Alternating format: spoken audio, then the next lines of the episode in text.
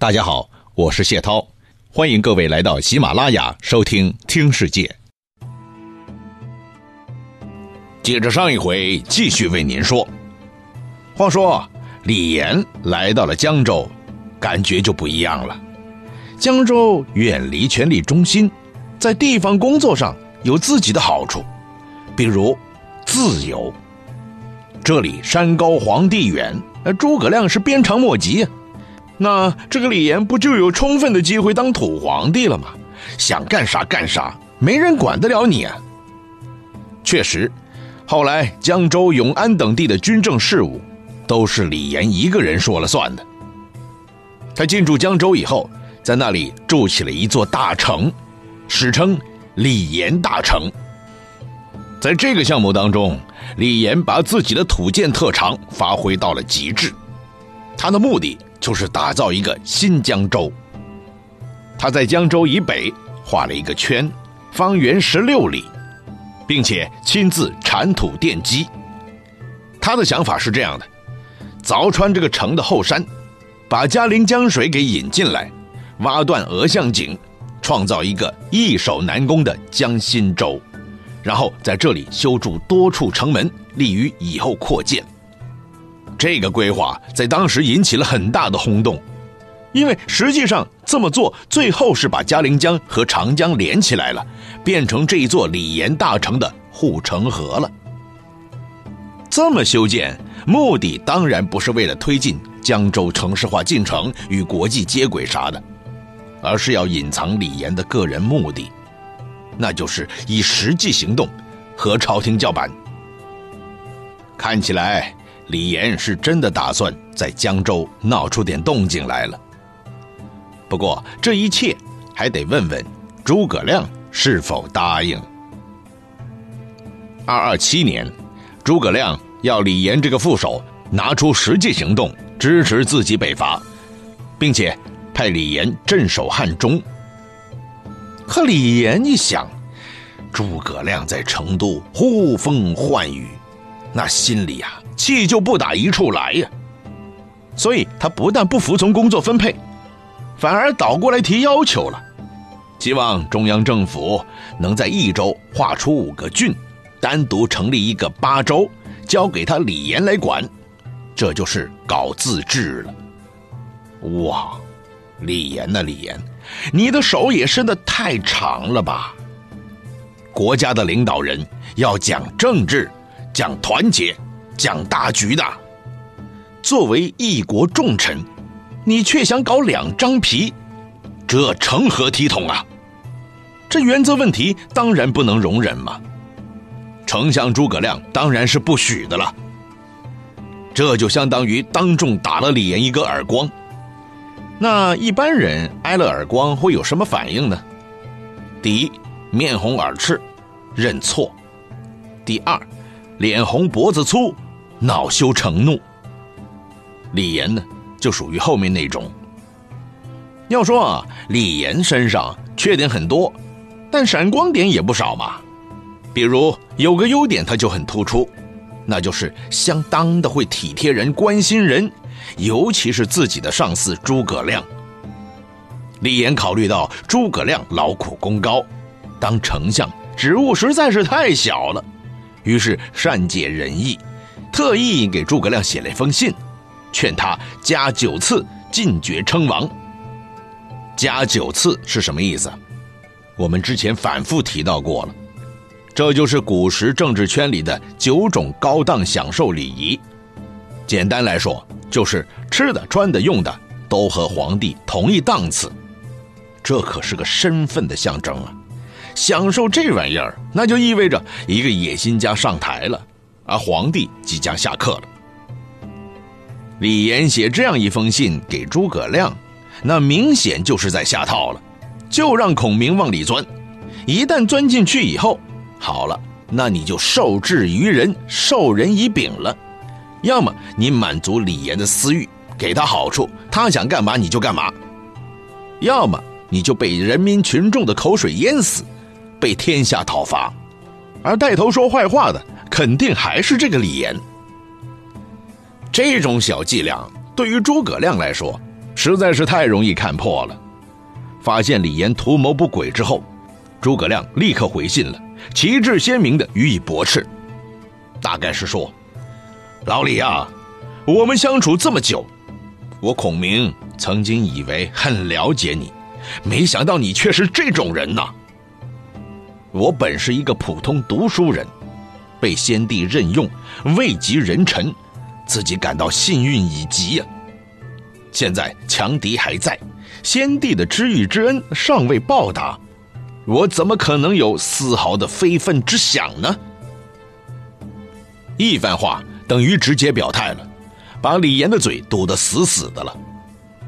末了，孔明还加了一句：“若灭魏斩锐，帝还故居，与诸子并生，虽十命可受，况于九爷？”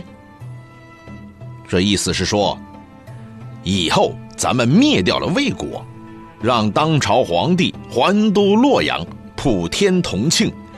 那么，所有功臣都可以得到晋升。到那时候，不要说是九种特殊待遇，那加到十种，我都乐意接受啊。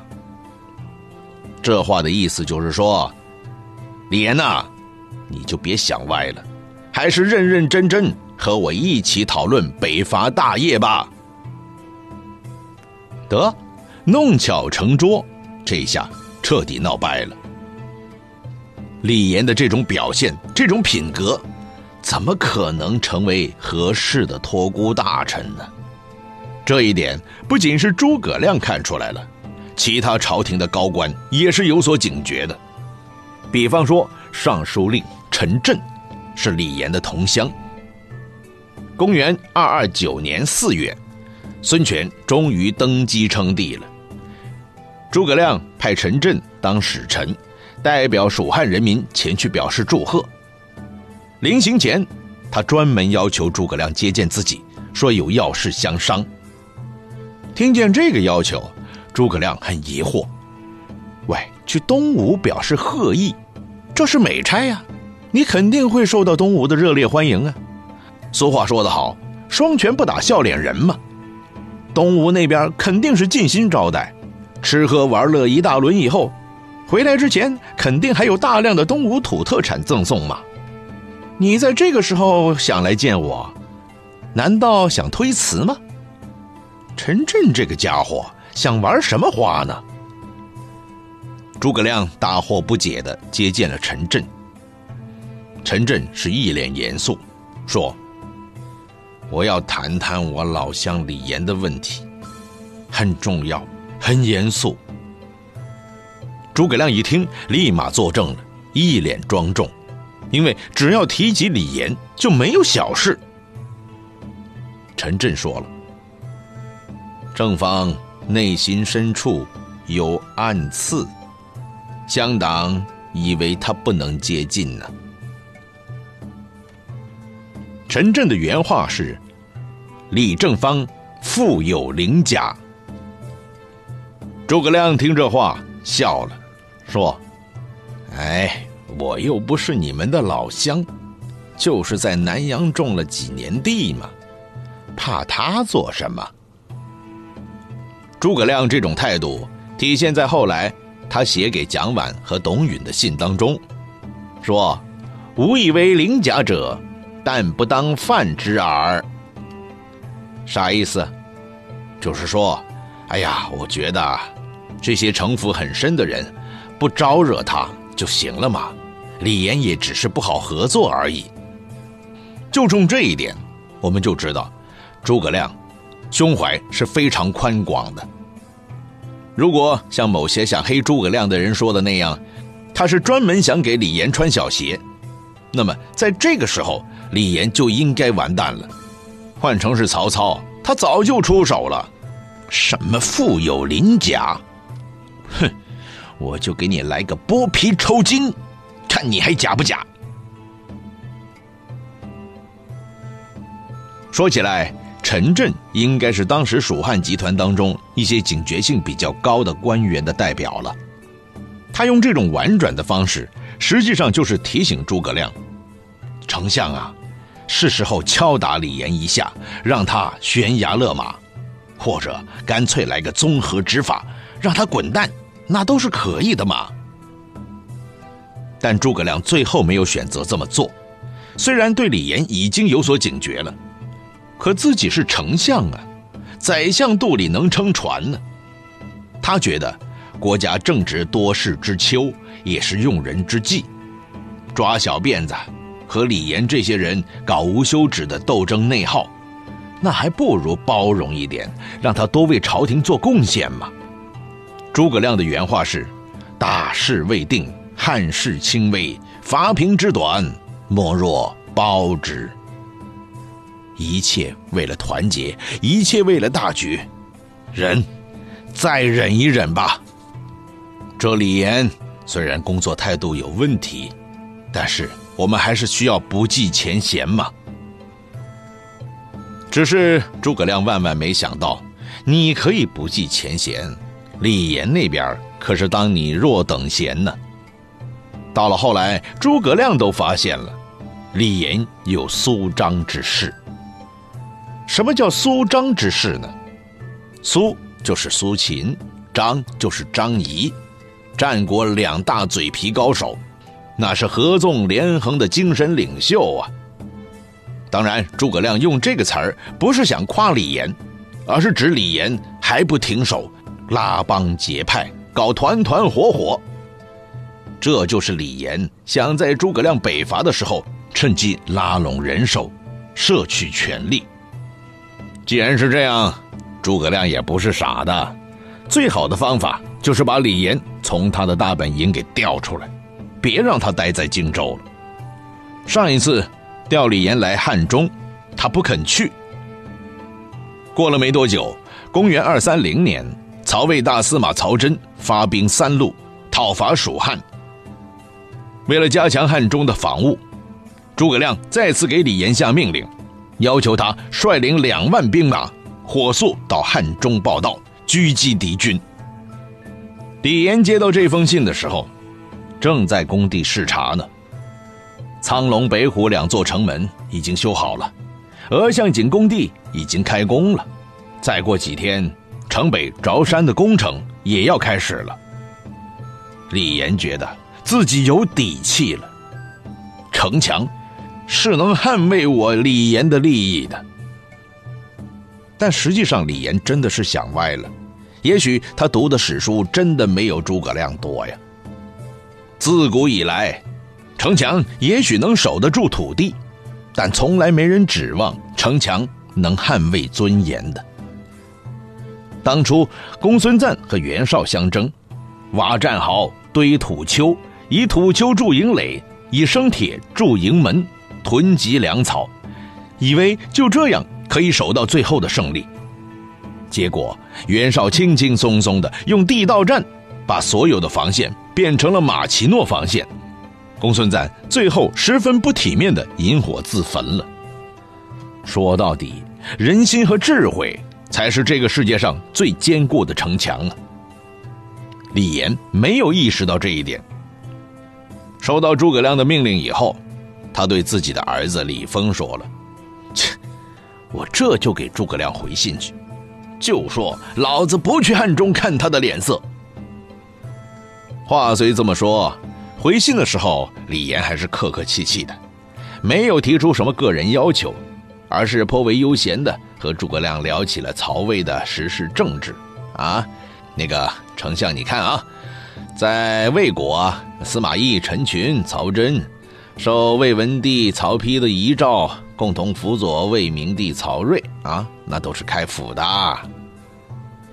李严这么说，其实就是想表达。顾命大臣开府，那已经是国际惯例了。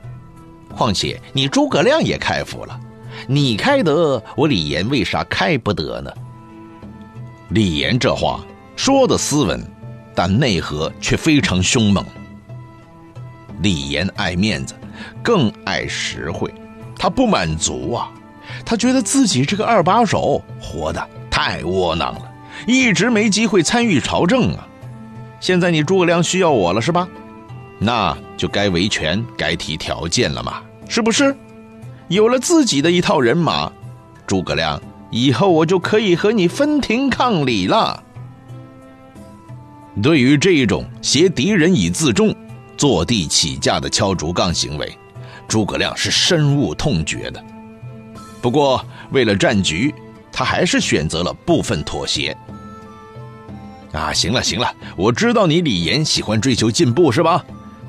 行，我就上表朝廷，封你为骠骑将军，给足你面子，并且推荐你的儿子李丰作为江州都督。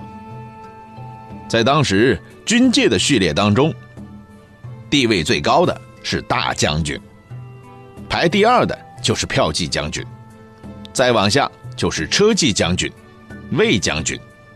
在卫将军之下，再分前后左右将军。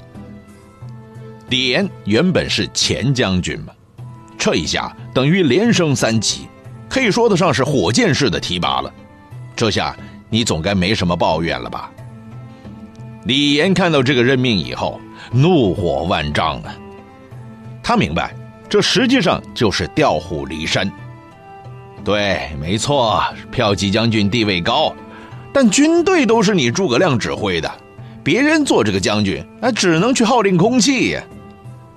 诸葛亮要李严去汉中督守，可是地球人都知道，魏延在那儿已经经营多年了，外人想渗透进去，难上加难呢。而且诸葛亮屯兵汉中，任何其他人去汉中也是得听诸葛亮的。至于让自己的儿子李丰为江州都督，这明显是过渡期的安排，敷衍了事嘛。李丰这么年轻，资历浅，又没根基，根本坐不稳江州的。可是这些都是心底话，拿到桌面上来看，诸葛亮是给足你李严面子了。从外人的视角来看，哇，诸葛丞相现在给你封了大官儿还让你以中都护的身份代管丞相府事务。这就等于说，江州是你的，诸葛孔明的丞相府也是向你李严敞开的。条件如此优厚，不答应是傻瓜呀！李严，你如果再次拒绝，那就是故意滋事了。所以李严也只能羞羞答答的上路了，心有不甘的离开了自己未建成的李严大城，按照诸葛亮的命令，带领两万人马。到汉中报道去了。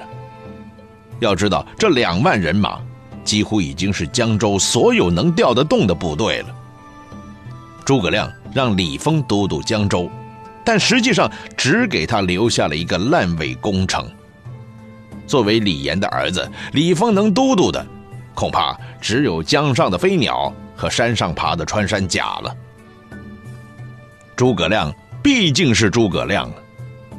你李严想和孔明玩，还是嫩了点啊？